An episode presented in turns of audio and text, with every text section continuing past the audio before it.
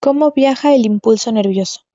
Cuando un impulso nervioso alcanza el extremo de un axón, este último libera llamados neurotransmisores. Los neurotransmisores viajan por la sinapsis entre el axón y la dendrita de la siguiente neurona. Los neurotransmisores se conectan con la membrana de la dendrita. Esta unión permite que el impulso nervioso viaje a través de la neurona receptora. Las neuronas sensoriales llevan información sobre el entorno dentro o fuera del cuerpo al sistema nervioso central. El sistema nervioso central usa la información para enviar mensajes por medio de las neuronas motoras para informar al cuerpo cómo responder a la información. Un ejemplo sería verlo como activar el interruptor de la luz cuando se entra a un lugar.